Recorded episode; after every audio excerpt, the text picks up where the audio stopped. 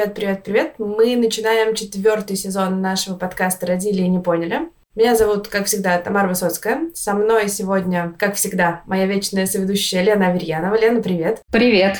Если вы регулярно слушаете наш подкаст, то наша сегодняшняя гостья вам тоже знакома. Это кандидат психологических наук, научная сотрудница факультета психологии МГУ, основательница центра Good Point и мама троих детей Вера Якупова. Вера, привет. Привет. Очень рада тебя сегодня слышать и видеть. На самом деле сразу будет такое небольшое признание, потому что сегодняшнюю тему я хотела обсудить на протяжении года или, или полутора лет, мне кажется, очень-очень долго. Потому что мне кажется, что эта тема как-то очень мало вообще освещается и обсуждается, и когда люди с этим сталкиваются, они обычно ведут себя, ну, на мой взгляд, довольно странненько и нерационально. Мне хочется как-то это все, как всегда, рационализировать, структурировать, обсудить, и, в общем, чтобы сделать это все понятным и э, применимым в реальной жизни. Так вот, собственно, тема наша сегодняшняя звучит как «Помогите нам не договориться о воспитании ребенка». И эта тема вот мучает меня так долго неспроста, потому что я часто встречаюсь, встречаю на всяких родительских форумах и в чатах обсуждения на тему того, что люди, становясь родителями, оказываются не готовыми к тому, что у них оказывается разные взгляды на родительство. И если какие-то вещи они обсуждают до там, появления ребенка, да, или до того, как какая-то проблема у них наступит, то какие-то вещи обсуждать почему-то не принято, и это все обычно либо не решается, либо решается как-то уже в моменте, когда не всегда есть возможность обсудить и обдумать свои решения. в общем, оказывается так, например, что ребенок подрос, и родители оказались в ситуации, в которой один родитель говорит, что его пороть надо, другой говорит, ни в коем случае пороть его не надо, это ужасно. Там еще какие-нибудь бабушки, дедушки что-нибудь добавляют в конце. В общем, получается какой-то трэш, и что делать непонятно. Поэтому хочу начать, наверное, с, как всегда, немножечко с личного опыта. Лен, скажи, у тебя бывает такое, что вы с мужем в каких-то вопросах воспитания ребенка не сходитесь или не сходились там в начале, да, когда дочь была маленькая? Были у вас какие-то моменты, в которых вы прям спотыкались, что что-то что не так, что-то мы по-разному это понимаем? Вначале скорее нет. Э, мы из тех людей, которые были в полной идиллии и слиянии в первое время. А вот когда ребенок начал подрастать, выкидывать всякие прикольные коленца и какие-то проявлять интересные черты характера, сталкиваться с какими-то кризисами, фрустрациями и разными неприятными эмоциями и событиями в своей жизни, оказалось, что какие-то моменты нам э, не удается действовать по одному и тому же сценарию, не удается идти по одной и той же дорожке. И это, в свою очередь, фрустрирует уже меня и становится такой причиной для родительского собрания, которое мы устраиваем вечером после того, как ребенку уложим и начинаем, значит, свою эту конференцию, где обмениваемся мнениями. Я стараюсь его закидывать всякими научными данными, ссылками на исследования. Это уже мое домашнее прозвище Лена исследования Аверьянова. Это как бы я без исследований не прихожу, чтобы отстаивать свою точку зрения. Но, в общем и целом, э, получается так, что, конечно же, во всех этих спорных ситуациях нас спасает диалог, но, наверное, еще и то, что мой муж э, – это человек, который, скорее, он готов идти на компромисс, потому что против исследований не попрешь. Если я ему что-нибудь пытаюсь доказать, скорее всего, ситуация сложится так, что мне это удастся. Я вот сейчас на скидку даже не вспомню какого-то случая, когда он был настолько убедителен, что я согласилась э, идти по тому воспитательному сценарию, который он для нас нарисовал. Хотя, скорее всего, такое было, но почему-то мне кажется, что обычно я побеждаю в этих спорах. Кажется, ты так думаешь, что против исследований не попрешь. Опять-таки, если почитать комментарии, то людей вообще часто не останавливает никакая наука. ну, там, всю жизнь так делали, это самое главное вообще исследование, которое людям зачастую нужно. И они вот эти все ваши статистики и данные. Вер, э, соответственно, хотела вот узнать, ты как профессионал, как эксперт работаешь, да, с парами в том числе, Скажи, пожалуйста, как вообще часто к тебе ну, там, всплывают в работе вот именно эти болезненные разногласия по воспитанию детей, и чего они касаются обычно? Есть какой-то вот паттерн или какая-то закономерность, что чаще всего, например, люди там конфликтуют вот по этим вопросам воспитания? Я могу сказать, что в целом сталкиваться с различиями это нормально абсолютно. Любая семья точно с какими-то разногласиями столкнется. Мы разные, и это окей. Задача вот избежать любого столкновения, мне кажется, не очень реалистичной. И это нормально быть разными. Но конфигурация, с которой я чаще всего сталкиваюсь в практике, наверное, выглядит так. Мама более погруженная во все вопросы, связанные с родительством, да, наверное, мы, может быть, даже с вами обсуждали вот этот тренд интенсивного родительства, или точно вы обсуждали его в каких-то других выпусках, о том, что от родителей современное общество требует очень многого, и кажется, что чтобы стать хорошим родителем, лучше получить какое-то вот второе высшее образование желательно, или третье, не знаю, у кого какое, да, но как будто это такая отдельная квалификация, и женщина, как до сих пор будто бы более ответственный за детей человек из пары, начинает активно это изучать, читать там Петрановскую, изучать, как водить прикорм, где рожать, какой садик лучше всего, а когда нужно начинать заниматься спортом и каким, и что там с прививками и так далее, и так далее. А мужчина иногда тоже может быть погружен, но чаще всего он погружен меньше во всю эту информацию, и он как будто бы считает себя немножко ну, с краю, да, что он не обязан вот так вот подключаться. Вообще до сих пор это на самом деле меняется, к счастью, да, я думаю, что новое поколение отцов, оно будет уже каким-то другим, я вижу, что там более молодые пары, они уже немножко по-другому работают, но тем не менее, да, кажется, что задача отца — это вот найти хорошую мать ребенку. Вот нашел хорошую мать, ну все, вот она молодец, сейчас она там все узнает и как-то справится. А я тут заработаю денег, да, как-то позабочусь вот об этом.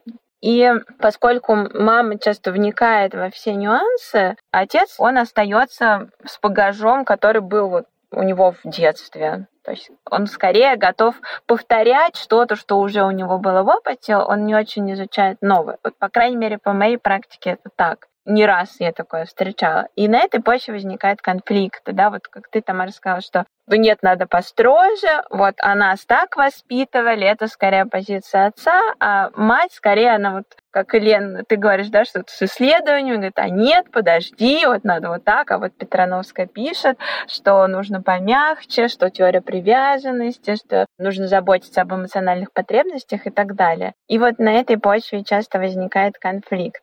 И вот из-за вот этих вот мировоззрений, да, и, наверное, вы встречали, может быть, да, и у Нэн там комментарии, когда э, женщины пишут, что помогите, пришлите какую-то ссылку мне, чтобы дать почитать мужу, да, он не хочет вникать, или вообще говорит, он не будет ничего читать. Вот он считает, что это вот так, и все.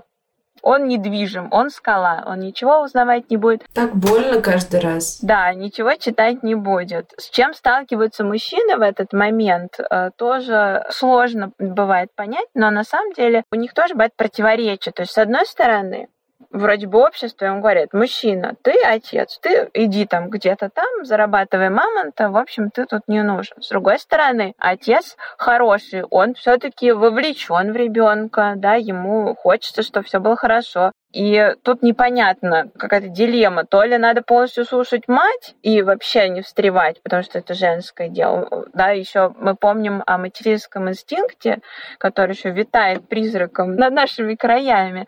И у мужчины есть такой посыл, что вроде как ты какое-то существо не очень приспособленное для выращивания детей. У тебя инстинктов нет, ничего-то у тебя нет, и кормить-то ты не можешь младенца и вообще. И как-то тут, может быть, мужчины из-за этого тоже тоже начинают нервничать и злиться, потому что непонятно, на что опереться. То ли вовлекаться, быть активным, да, то ли мое мнение имеет вес, то ли надо полностью слушать мать. Но это тоже сложно, потому что свои-то чувства никуда не денешь. У человека нормально, если есть там свои ценности, свои мнения, свои взгляды.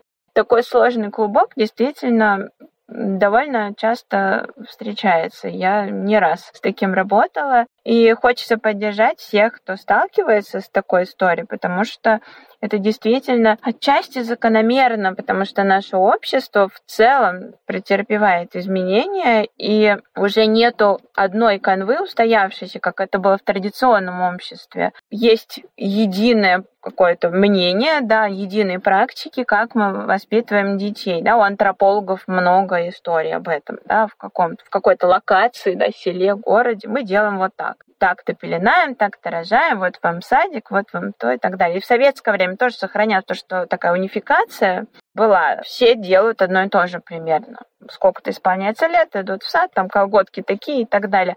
А сейчас у нас очень много выбора, и каждой семье, по сути, приходится протаптывать вот эту свою собственную дорожку, а как мы будем. И носить колготки. Это сложно. Да, носить колготки, не носить какого цвета, да, можно ли мальчику позволить носить какие-то там красные колготки или нет. Можно ли его отдать на танцы, да, или там в какой момент нужно там что что-то еще. То есть мы, по сути, каждая семья, так же, как и с ролями партнерскими, на самом деле, что делает муж, что делает жена, что делает хороший отец, что делает хорошая мать, тут одни вопросы. Мы должны сами формулировать на них ответы. И это очень сложная задача сама по себе. Поэтому нормально, что мы с этим сталкиваемся, и это вот по щелчку пальцев все не происходит легко и весело. Я согласна, что по щелчку пальцев это не происходит, и все же у меня есть ощущение, что в материнском сообществе вот это вот стремление делать по-другому, не так, как принято у нас пеленать, какие колготки покупать и так далее, оно как-то, да, оно встречает сопротивление, потому что, как известно, всем удобно делать, как привыкли, да, но все же в женщинах открытость к этому новому опыту я, например, вижу гораздо большую, чем в мужчинах.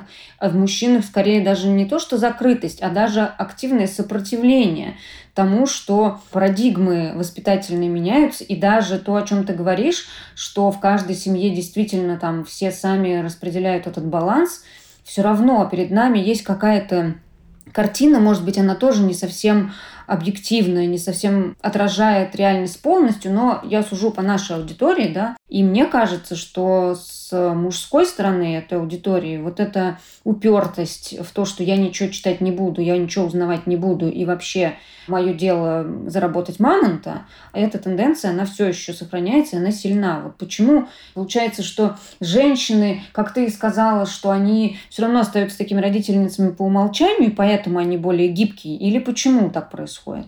Это интересный вопрос. Возможно, на него есть несколько ответов, да, если поисследовать. Ну, во-первых, женщины больше времени уделяют самому исследованию информации, потому что они более ответственно готовятся, потому что, опять же, их гендерная роль над ними давлеет и предполагает это. И плюс современные тенденции в родительстве, они же больше про эмоциональную сторону жизни человека, про заботу, про мягкость. Возможно, это идет в разрез с теми установками, с которыми мужчины растут. Мне тоже кажется, что проблема во многом связана с простите, с мужской гендерной социализацией, да, тем, что многих э, мальчиков, много поколений мальчиков растили в отрыве от их эмоциональной стороны, в отрыве от какой-то эмпатии, да, и для них это было неважно. А сейчас внезапно... И в целом, как бы у них работали там вот эти какие-то абсолюты, что типа кто сильнее, тот прав, там. Надо делать вот так, потому что я так сказала и так далее. И они в этом выросли, и в целом сейчас от них требуют каких-то дополнительных усилий, говорят, что посмотри, там, что твой трехлетний ребенок кидается едой и валяется на полу не потому, что он говнюк, а потому что, ну, ему плохо, например, или потому что у него там, ну, мозг не развился еще, он вот так вот делает. А для мужчины в этот момент, мне кажется, для него требуется проделать какую-то колоссальную вообще работу и почувствовать эмпатию к этому неприятному ребенку, давайте называть вещи своими именами, ну реально, когда он... При том, что к нему никакой эмпатии в детстве не проявляли, скорее всего, да, к мужчинам в этом смысле строже в прошлом относились, э, что им вообще нельзя эмоции проявлять. И по моей практике я точно могу сказать, что территория эмоций вообще для мужчины очень сложные. Они себя чувствуют там не так комфортно, как женщины, не так уверенно. Поэтому они хотят с нее уйти, что закономерно. Скорее уйти во что-то более привычное и понятное. И плюс к этому, если, даже до сих пор, если открыть каких-нибудь э, инстагуру, будет эта трансляция утверждения, что роль отца — это вот такая строгость, это выставление границ. Это до сих пор... Даже мне Инстаграм безжалостно подкидывал такие рилсы, я не знаю за что, но он это делал, и это до сих пор люди вот на полном серьезе об этом говорят. И говорили десятки лет, наверное, до. Поэтому тоже современный, может быть, взгляд на воспитание идет в разрез с этой установкой на то, что нужно быть построже, пожестче, да, что роль отца это выставление границ, что он такой вот отстраненный, но справедливый, строгий, да. У многих такие отцы были в детстве, отстраненные, да, которые где-то на работе, очень заняты важными делами, но вот какие-то правила зато устанавливают и так далее. Поэтому действительно сложнее, может быть, мужчинам сориентироваться, потому что все работает против них, их собственный опыт, да, и какие-то установки общества и так далее. Ну, это требует колоссальных каких-то усилий вообще. Этот сезон мы записали в партнерстве с сервисом онлайн-образования Яндекс Практику. Практикум помогает освоить новую IT-профессию и выйти на рынок труда. Но в сфере IT до сих пор существует много вредных мифов. Мы обратились к Серафиме Свердловой, менеджерке по трудоустройству Яндекс Практикума, чтобы она помогла нам разобрать самые распространенные мифы об IT. В этом выпуске мы попросили Серафиму прокомментировать миф о том, что совмещать родительство и карьеру, и особенно карьеру в IT, невозможно. Вот что нам ответила Сима. Это абсолютно точно миф, который надо скорее развенчивать. Я как менеджер по трудоустройству каждый день общаюсь со студентами Яндекс Практикума, у которых это получается. Они совмещают не только э, родительство и работу, но еще и часто обучение, а еще и часто поиск работы, поиск новой работы, а, чтобы поменять специальность. Я сейчас разберу конкретные примеры, как э, люди совмещают работу и личную жизнь. Я провела опрос в своем телеграм-канале «Ассистент дьявола» как раз на тему того, как люди вообще совмещают работу и семейную жизнь. И мне комментаторы, не только студенты Яндекс Практикума, но и те, кто сейчас работает на самых разных должностях, дали несколько лайфхаков, которыми они пользуются каждый день, чтобы вот этот баланс соблюдать. Первый лайфхак. Имейте четко определенные временные рамки. Точно знайте время, когда вас никто не будет отвлекать, когда вы можете качественно и быстро выполнить поставленные на день задачи. Второй лайфхак оставлять работу на работе. То есть, когда вы с детьми, вы не, беру, не берете в руки телефон. Если случается форс-мажор, да, всегда можно прозвониться, а, но а, опыт вот этих самых людей показывает, что многое из горящих задачек, да, то есть много из того, что вот, казалось бы, надо решить прямо сейчас, сейчас, рассасывается само собой, и часто вовлечение во внерабочее время не требуется. Третий лайфхак — это если вы, что называется, не вывозите, то тоже надо в этом себе признаться и сообщить об этом нужным людям, чтобы они помогли. Просить о помощи — это вообще важный навык, важный челлендж, который далеко не всем э, пока доступен, но вот над ним тоже надо работать для эффективного соблюдения баланса.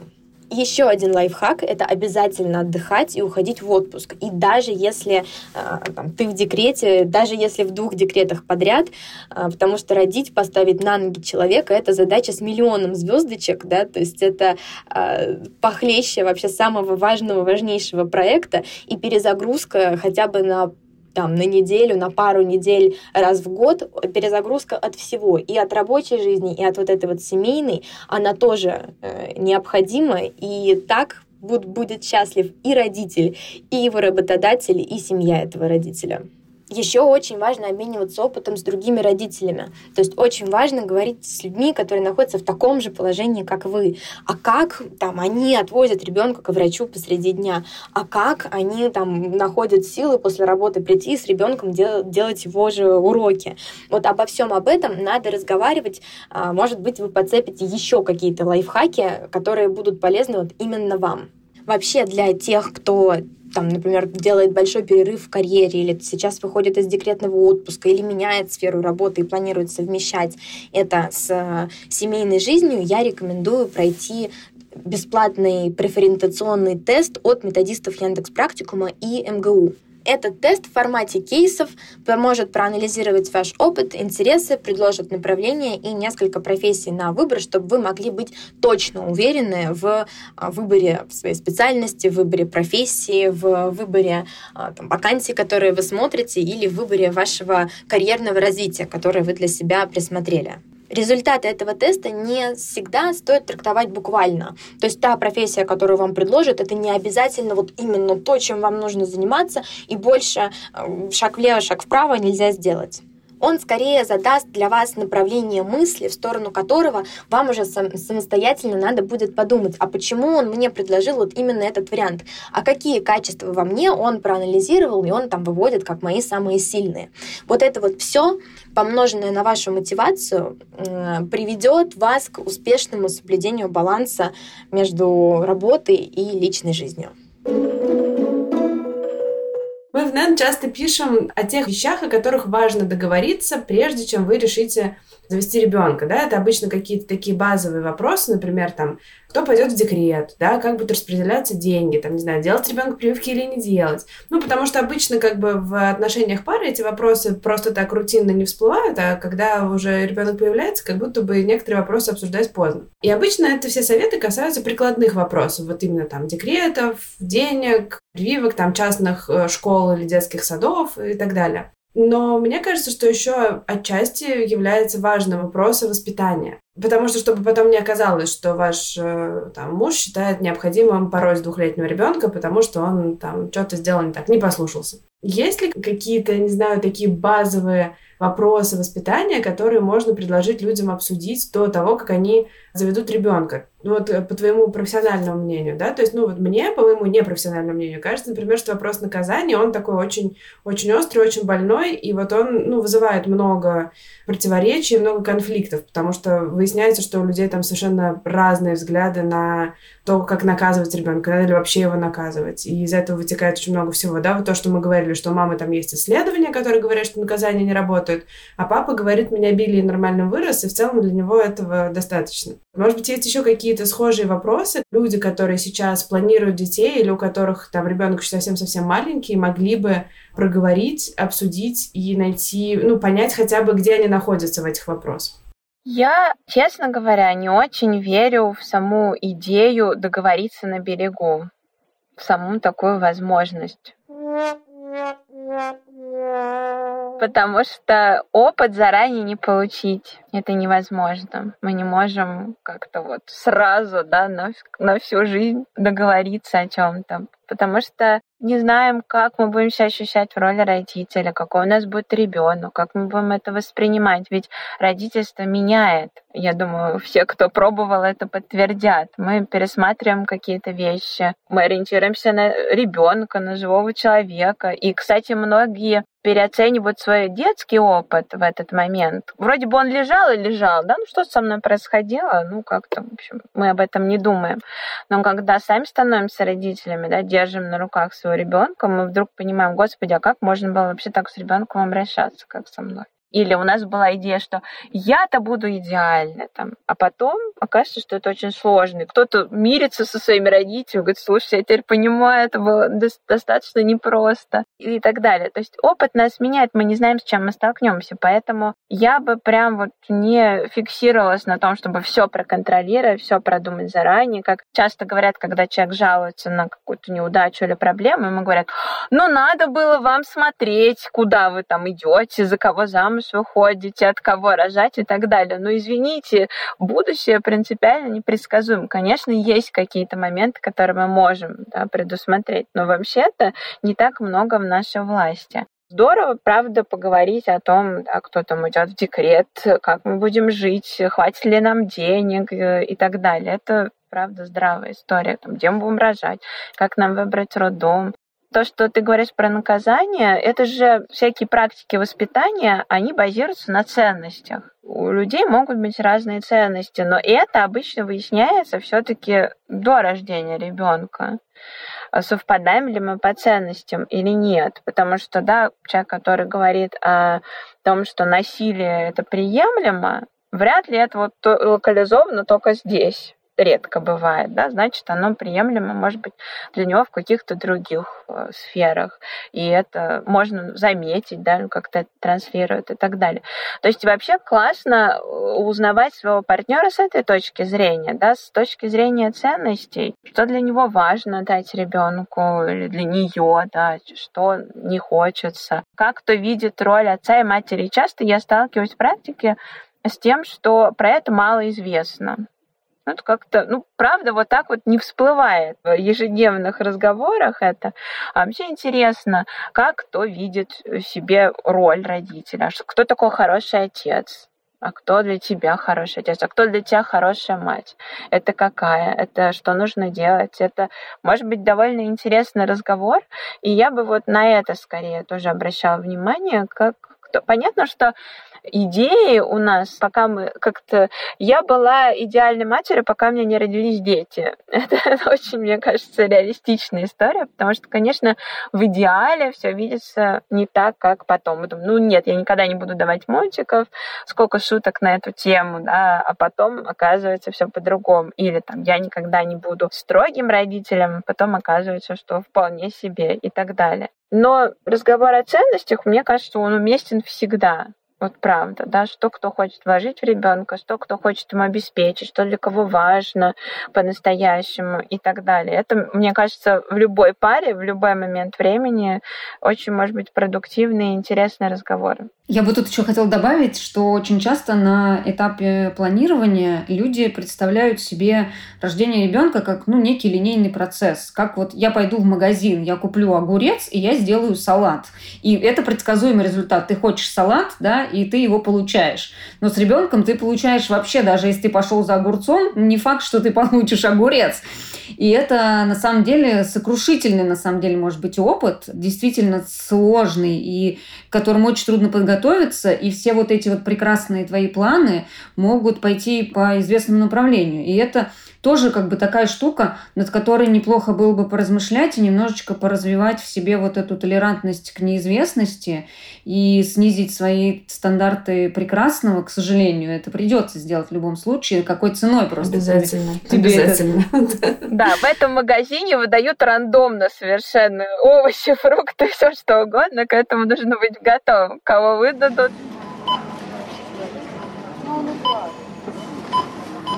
причем это не только первый раз, это и второй, и третий, и четвертый, пятый. Вот сколько раз рожать, это всегда будут разные люди. И всегда нужно будет к чему-то адаптироваться, перестраиваться, потому что не бывает одинаковых детей. У меня есть подруга, который говорит, она планирует э, детей, и она так себе уже все нарисовала, как она его, значит, родит, положит в кроватку условно, и через два дня выйдет на работу, а в ага. декрете останется ага. ее муж. Ну, я как бы не лезу в это, что теория и практика, это, как известно, две большие разницы. Большая разница!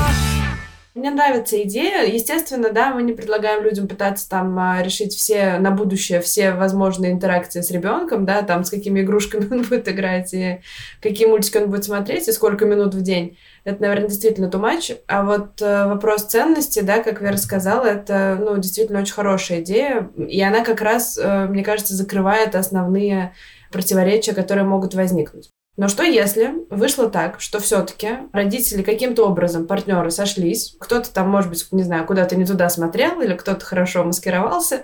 Ну, в общем, в итоге ребенок родился, и оказалось, что какие-то вопросы, какие-то аспекты родительства у них идут в противоположных абсолютно направлениях да, тоже не буду придумывать какие-то экзотические примеры. Например, пришел папа, который сказал, что мой сын будет, э, не знаю, играть только с машинками, э, с трех лет ходить на бокс там или еще что-нибудь, а при этом мама, например, та же там включенная эмпатичная мама видит, что ребенку этот бокс нафиг не нужен, что ему интересно там что-то другое и так далее.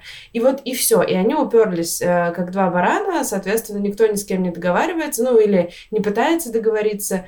И кажется, что ситуация вообще патовая. Каждый тянет на себя, ребенок в этот момент, наверное, сходит с ума, потому что ему с двух сторон говорят разные вещи, и он еще тоже далеко не в том возрасте, чтобы как-то более осознанно высказывать свою позицию, сказать, маменька, папенька, задолбали, можно я сам. Что, в общем, делать в этой ситуации? Потому что действительно, как показывает э, опыт и как показывают всяческие комментарии, да, ситуаций таких очень много, когда действительно люди рожают ребенка, у них что-то возникает, и дальше оказывается, что они не могут договориться. И исследования папе не помогают, и маме аргументы я таким нормальным вырос, тоже не помогают, и никто никого ни в чем не может убедить. Что делать-то? С чего начать разговор? Как вообще подступиться к этому? Похоже, в этой паре это не первый случай, да, потому что умение договариваться, оно не только в родительстве, оно вообще нас преследует всю жизнь с другим человеком, и это действительно очень сильно раздражает, что другой человек другой.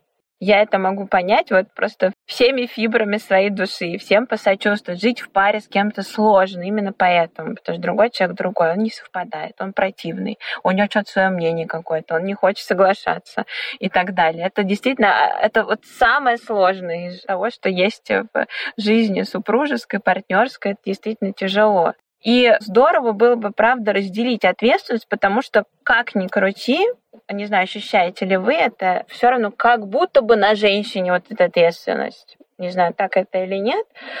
Как будто вот мать должна как-то еще договориться с отцом. Ну да. да. Ведь она должна его как-то убедить, правда? Ну Ведь? да. Да, то есть как будто бы все равно она вот отвечает за все, и она должна проконтролировать всех родственников от родного отца до, там, не знаю, сколько их есть, чтобы как-то их обратить в одну веру, чтобы они вот все все делали одинаково. Это как будто ответственность В одну веру. Якупову.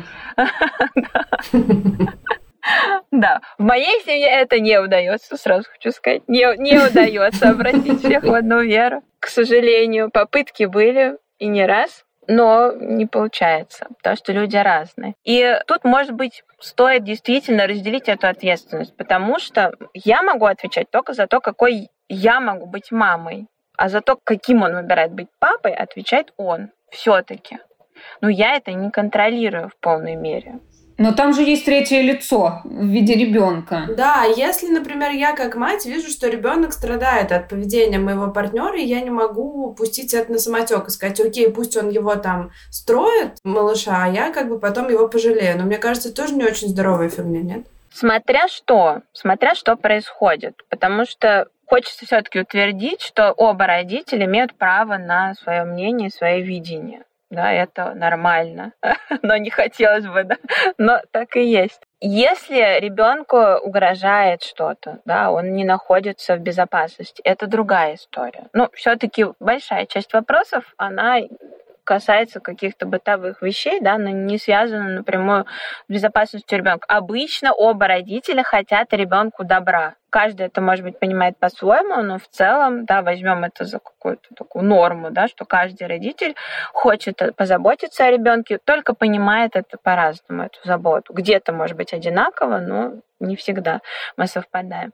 Если есть опасность, это уже совсем другая история, да, тогда действительно ну, на родителя, не обязательно на женщине, иногда опасность исходит от матери, так тоже бывает да, и тогда обязанность родителя, который находится в здоровой позиции, назовем это так, защитить, защитить от насилия, да, то есть издевательства, унижения, там, не знаю, игнорирования, лишения, удовлетворения каких-то важных потребностей, ну, мало ли что, да, то есть вот это действительно так. Но это все-таки истории, которые касаются безопасности, да, прям каких-то очень базовых, да, эмоциональных потребностей тогда действительно, и более того, выросшие дети, у них часто вопросы больше к тому родителю, не который обижал, потому что с ним как бы все понятно, а с тем, который не защитил который был здоровым, но не защитил. И это действительно очень важно. Это очень сложное, тяжелое решение, но если действительно ситуация плохая, да, есть угроза, а часто на самом деле очень часто бывает. Если есть угроза ребенку, она есть и матери или отцу. То есть если насилие в семье в целом есть, как класс, оно расползается на других родственников, других детей там, и так далее. То есть это отдельная ситуация. Конечно, тогда ответственность на родителей за то, чтобы ребенка защитить. В других ситуациях, да, которые касаются ну, там, кружков, там еще чего-то, да, такого вот нормального, обычного, да, но может быть действительно разное мнение и отправная точка для того, чтобы вести переговоры, договариваться, это все-таки признание того, что другой человек хочет лучшего и имеет право на свое мнение. По-другому невозможно вести переговоры. С другой позиции это не получится. А в какой момент мы можем ребенка подключить к этим переговорам. В смысле не между взрослыми, а между решениями о том, что ему комфортно и что ему хочется. То есть где тут э, ребенкино право определять э, свои там увлечения, свой комфорт э, там с едой, какие-то взаимоотношения, там с не знаю, там, где ему спать, например, как ему кровать в комнате поставить. Ну, вот это там. У мамы с папой разные представления о прекрасном, а у него свое. И чего? Тогда мы здорово, если маме с папой удается ребенку предоставить еще какой-то выбор. Опять же, тут могут быть разногласия по этому поводу, предоставлять или нет. Я думаю, что если мы говорим о каких-то рамках, исключающих опасные для жизни ситуации, есть поле для эксперимента. И мы действительно, как родители, учимся на практике часто. Так пробуем, так пробуем. Чем больше родитель включен во взаимодействие с ребенком, тем лучше он находит какие-то вот варианты. Потому что эта конфигурация такая традиционная, когда женщина дома с ребенком, а мужчина где-то там на работе, она тоже не способствует э, договоренности допустим, потому что мужчина меньше включен, и он больше теоретизирует, как будто бы иногда абстрактно. Вот когда ты попробуешь, у тебя другие идеи могут прийти в голову вообще-то, что на самом деле работает что-то совсем такое, о чем ты не думал.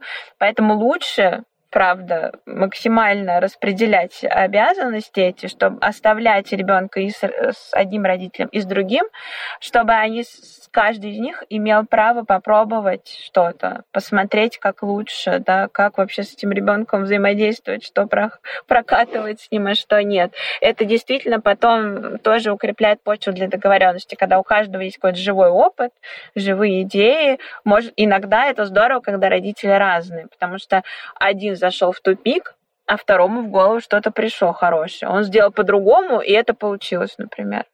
И это очень ценно. В различиях есть и богатство, в том числе не только противоречия да, и конфликты, но и богатство, что один просто уже не знает, второй попробовал, о, получилось, или ему какая-то идея свежая в голову пришла, это классно. Поэтому практика и взаимодействие с ребенком много значит. По поводу решений ребенка, действительно это очень сильно зависит от возраста, я бы опиралась на то, э, может ли ребенок взаимодействовать с последствиями поскольку каждое решение, да, оно ведь имеет последствия, какую-то ответственность посильную, да, несет ребенок. Ну вот, не знаю, там что, какие-то медицинские решения, да, он не может принимать, не может нести э, ответственность, да, там, распоряжаться деньгами по чуть-чуть, да, мы учим там, мы не даем сразу ребенку большую сумму, да, или там ту сумму, на которую семья должна жить, да, потом сказать, ну что ты там неправильно потратил, да, он не может такую ответственность нести, или купить ему пакет конфет и сказать, ну ты распоряжайся как хочешь, а потом сказать, что ты так много съел.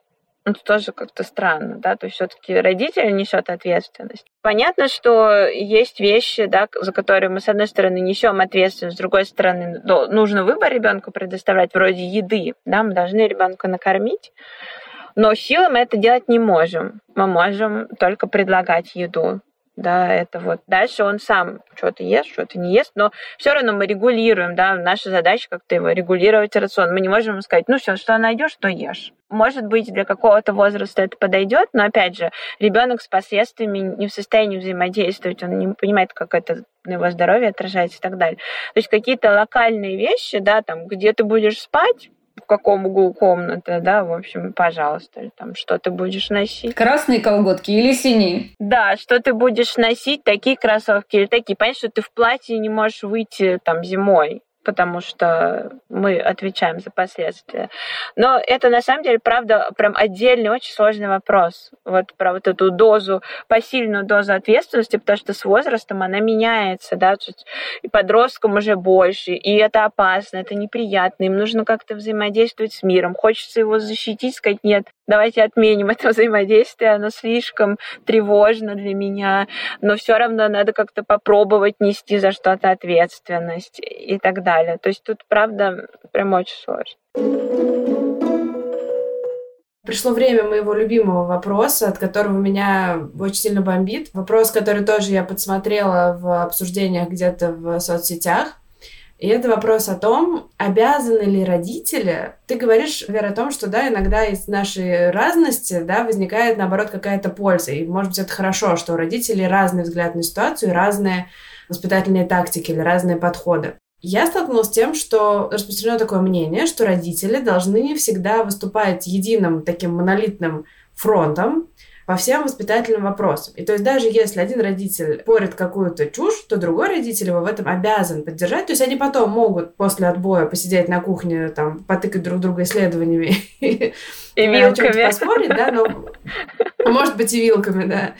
Но в моменте родители якобы обязаны поддерживать друг друга, да, для того, чтобы э, как бы ребенок не чувствовал вот это там сомнения между ними, не чувствовал слабины, а понимал, что его родители это вот такой монолит, который принял решение, и вот хоть ты тресни, он будет на нем стоять. И часто очень в этом обсуждении фигурирует слово авторитет, да, я вот прям помню вот момент, с которого я начала по этому поводу переживать. Это был какой-то в онлайн-приемный НН, был вопрос от женщины, которая говорит, что там муж э, применяет какие-то очень репрессивные воспитательные приемы к ребенку, и я их не одобряю, но для того, чтобы не разрушать авторитет мужа в глазах ребенка, я как бы вынуждена их поддерживать. Потому что если папа скажет, так, ну-ка иди в угол, а мама скажет, нет, не иди в угол, то как бы получается, что папа не глава семьи вообще-то.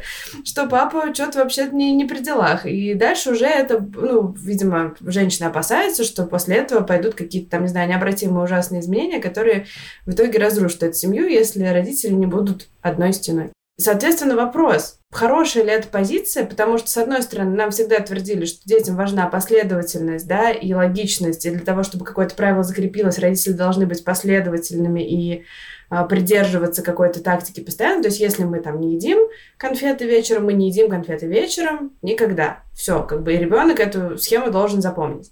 Но, с другой стороны, имеют ли родители право там, при ребенке оспаривать воспитательные решения друг друга, и как это вообще влияет на вот этот вот хваленый авторитет и уважение, которое мы должны воспитывать в своих детях? занятное понимание авторитета. Оно действительно встречается. Да? Авторитет — это тот, кто стоит на своем, хоть ты тресни. И, может быть, многие проблемы нашего общества из этого понимания растут потому что оно какое-то странное какое-то. У меня от слова скала скорее не очень приятное ощущение, да, это какое-то что-то непробиваемое, да, это что-то отчаянное, да, что ничего нельзя поделать.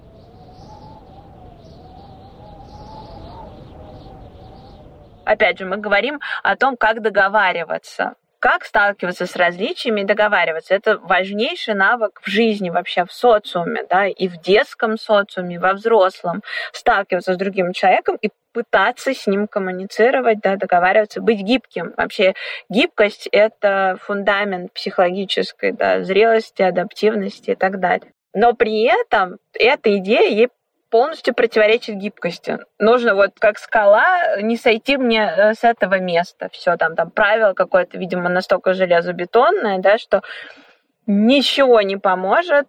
И это, в общем, какой опыт это рождает у ребенка? Мне кажется, это тоже интересный ракурс.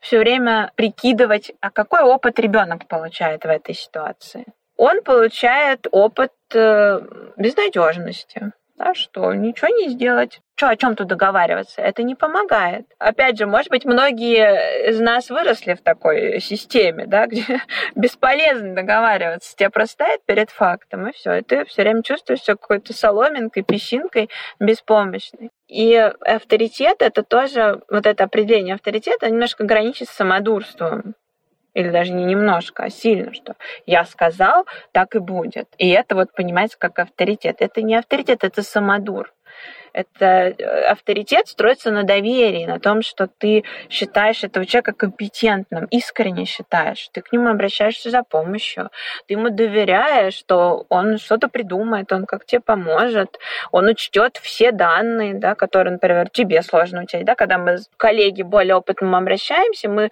рассчитываем на то, что, может, он что-то заметит, да, вот как психологи ходят на супервизию, да, там, человек более опытный что-то заметит, что я не вижу, что-то подскажет. Он не просто мне скажет, так, вот так и все. Какой смысл к такому человеку ходить? Таких людей полно. Тут можно выйти во двор, там будет у вас очередь из таких людей. Какая в этом ценность? Да никакой вообще-то. Поэтому, да, мне кажется, для родителей нормально менять свое мнение в том числе. Не стоять или ну, там ребенок не знаю, устал, уже там на грани истерики, а мы вот настаиваем, нет там что-нибудь, нет, сложи вещи, нет, вот, а то прям вот такое у нас правило, да, и, и, и к чему это приведет? Ну, там, к истерике, скандалу. Точно ли это то, что нужно? Вот я не уверена, да, мне кажется, правила хороши тем, что из них бывает исключение. Это тоже учит э, ребенка заботе о себе, да, что, да, нужно сдать там вовремя отчет, но если я там плохо себя чувствую, болею, еще что-то, но я могу немножко отложить, могу передохнуть там или еще что-то. Это очень важный навык. Поэтому мне вот такие железобетонные правила кажутся слишком радикальными, не очень жизнеспособными. Если между родителями есть противоречие, да, вот это вот такое тоже коммунике, да, что родители как там поспорили, поругались, но вышли с официальным заявлением, как это будет. Как будто ребенок, он не поймет, что на самом деле они недовольны. Дети очень чувствительны, они понимают, что родители поссорились, злятся друг на друга и так далее. Тут смысла в этом особенно нет. Здорово, конечно, не ругаться ругаться прямо при ребенке. Если это получается, да, то в идеале где-то обсудить так, чтобы он там не слышал криков, обвинений взаимных и так далее. Иногда это получается, и иногда нет какие-то фундаментальные вопросы, касающиеся стратегии воспитания, все-таки лучше в спокойной обстановке обсуждать, да, как мы будем что-то выстраивать, как лучше. Но обсуждать на равных, да, с партнерской позиции, сотрудничества, да, что кто что придумывает, кто что предлагает, кто как считает. Это правда здорово. И ребенок действительно нуждается в здоровых границах ну, то есть чтобы были понятные правила его жизни. Но это не значит, что абсолютно все взрослые должны делать одно и то же. Мне кажется, это тоже некоторое противоречие живым людям. Люди разные. Бабушка один человек, папа другой, мама третья, все разные люди. Конечно, какие-то правила есть, но все равно мы что-то свое вносим и это тоже нормально, это обогащает ребенка, когда он видит разный способ жизни, учится взаимодействовать. Там кто-то, не знаю, ребенок у бабушки в гостях, там что-то разрешено, а здесь э, что-то запрещено. И это хороший опыт для ребенка. Узнать о том, что правило это не какой-то абсолют, это гибкость, что вот здесь, не знаю, на улице в трусах не ходит, а дома можно. Или там у бабушки дома можно, не знаю, не мыть посуду. А бабушка балует, а у, а у нас дома надо мыть посуду. Ну вот так. Гибкость развивается вполне, надо перестраиваться. Тут так, там так. Это здорово.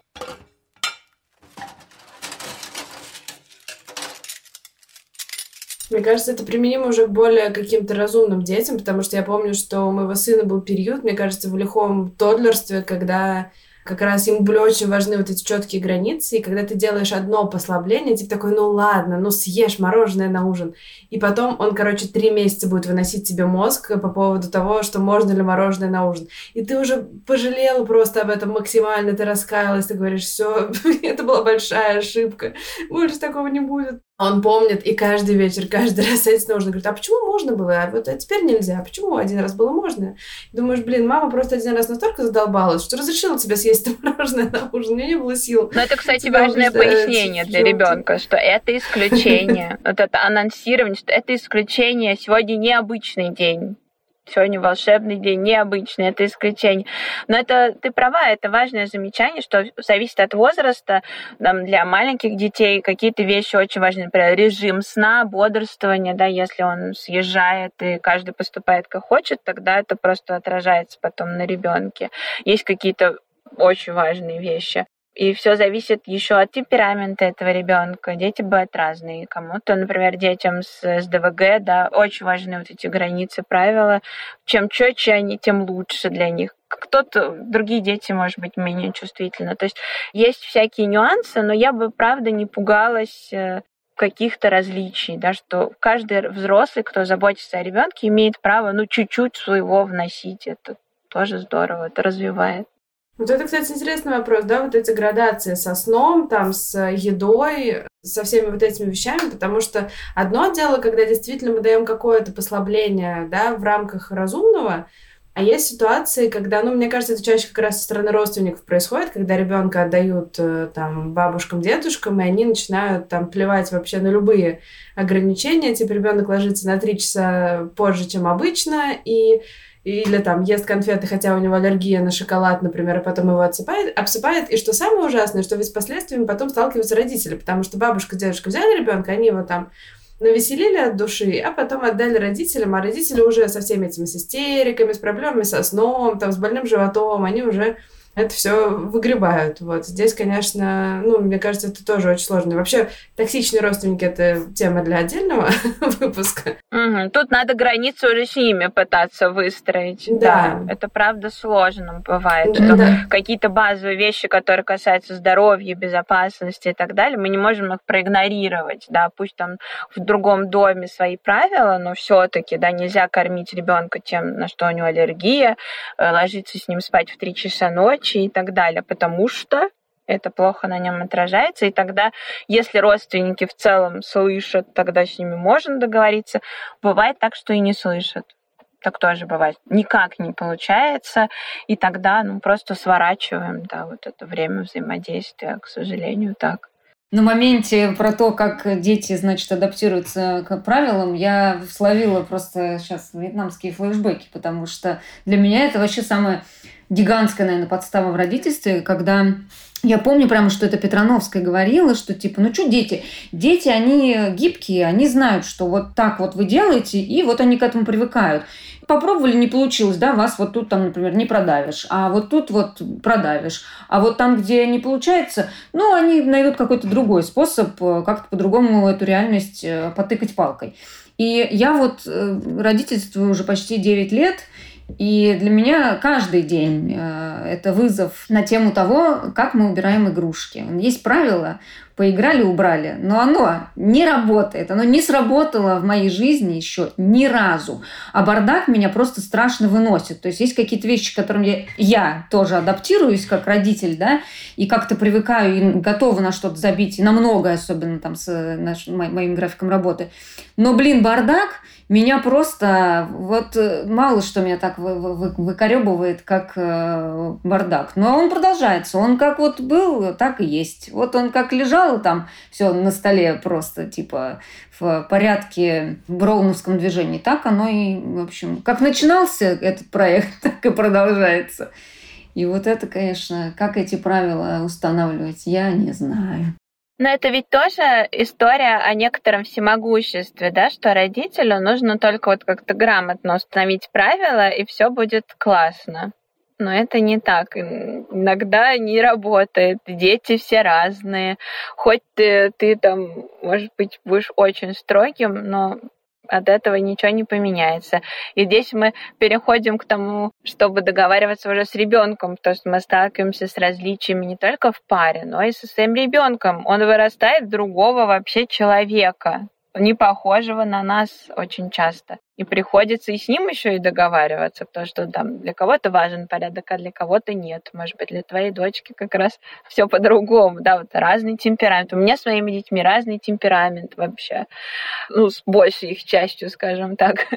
Поэтому э, мы очень много не совпадаем, и приходится тоже как-то договариваться уже с подрастающими детьми, что мы будем делать, как мы будем вместе жить, так, чтобы всем было комфортно. Это тоже супер непростой процесс, правда.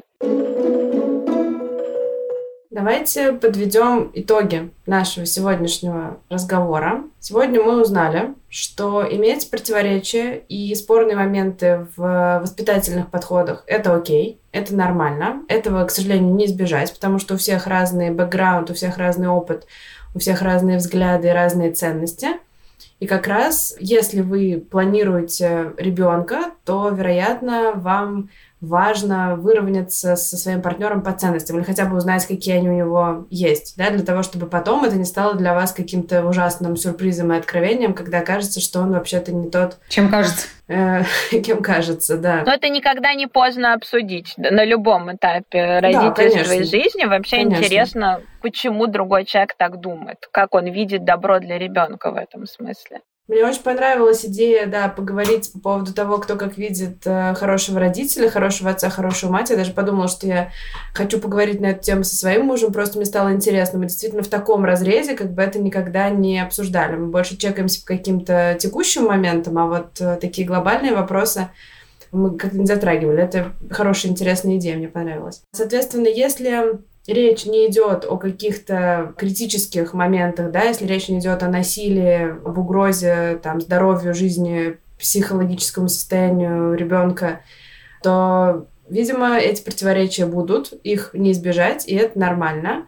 И тоже, да, нужно понимать, в какой ситуации нужно вмешиваться. Да, если я правильно помню, то там Вера говорила, что в каких-то моментах мы можем отпустить ситуацию, позволить там нашему партнеру, наш партнерше делать так, как они делают, потому что даже если это отличается от нашего подхода, а в каких-то ситуациях, если это действительно в этом скрывается какая-то угроза, то все-таки надо вмешаться и ребенка из этой ситуации защитить, каким-то образом его вывести из этой ситуации. Угу. И имея в виду, что тогда будет конфронтация с партнером, да, иногда этого бояться, но все-таки защита, да, физической безопасности ребенка действительно бывает часто важнее конфронтации с партнером, да, это может быть очень непросто, но такое сложное решение, но это тоже нормально вполне. И также мы подсветили еще слово договариваться, да, которое как раз противоречит там, э, той идее, что родители всегда должны быть непререкаемой скалой, которая приняла какое-то решение и стоит на этом. Здесь э, возможность договориться как ребенку с родителями, ну, с определенного возраста, так и родителям между собой. Да? Если у них есть какие-то разногласия, то это нормально их обсудить и нормально поменять свое родительское решение в процессе. Да, вот это возвращаясь опять к началу, что нельзя до рождения ребенка придумать какую-то жесткую схему, в которой мы будем существовать, и потом по ней существовать, потому что мы так решили. Тут как бы человек предполагает, а вообще весь процесс его жизни располагает. И мы уже ориентируемся под конкретного ребенка, под конкретные обстоятельства, ситуации, и в конце концов под свои возможности. Это так бесит, просто капец. Да. Для тех, кто хотел все проконтролировать, это правда очень грустные новости, сложные. Особенно еще ответственность большая, да, вот Поэтому такие интенсивные могут быть конфликты, потому что на кону да, благополучие ребенка. Для всех он очень дорог. Это не просто какой-то там вопрос. Поэтому действительно может быть накал эмоций высокий. Но отправная точка любых переговоров — это эмпатия, да, когда мы понимаем другую сторону или хотим понять и пытаемся понять. Это очень важно. Спасибо большое, Вера, что пришла к нам и объяснила, рассказала. И я надеюсь, прояснила ситуацию для тех, кто часто сталкивается с тем, что как-то у вас все идет не так, как хотелось бы. Это нормально, так всегда бывает. Да, это первый шаг э, к, к примирению с реальностью, это понять, что это вообще-то нормально. И в условиях этой неопределенности нам с вами жить. Спасибо всем, кто слушал наш сегодняшний выпуск. Как всегда, в описании выпуска мы повесим полезные ссылки на полезные материалы. Мы повесим ссылку на тест по профориентации от Яндекс Практикума. Пожалуйста, пройдите его. А если вы находитесь в поиске новой профессии или нового рода занятий, наверное, на сегодня это все. Спасибо большое. Мы услышимся с вами в следующем выпуске. Пока-пока. Спасибо. Пока. Спасибо.